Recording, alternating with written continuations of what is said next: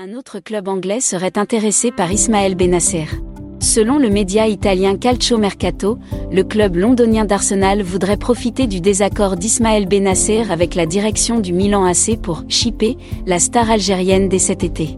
Le refus de la direction du club italien d'augmenter le salaire de Benasser pourrait être une belle aubaine pour de nombreux clubs, dont notamment ceux du championnat anglais.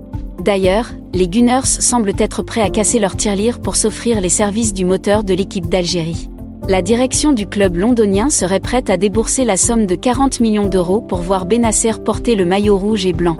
D'autant plus que le désaccord entre le joueur et la direction milanaise est d'ordre purement financier. En fait, selon les informations qui circulent depuis quelques semaines, l'international algérien de 24 ans exige une augmentation de salaire pour prolonger son contrat qui expire en 2024.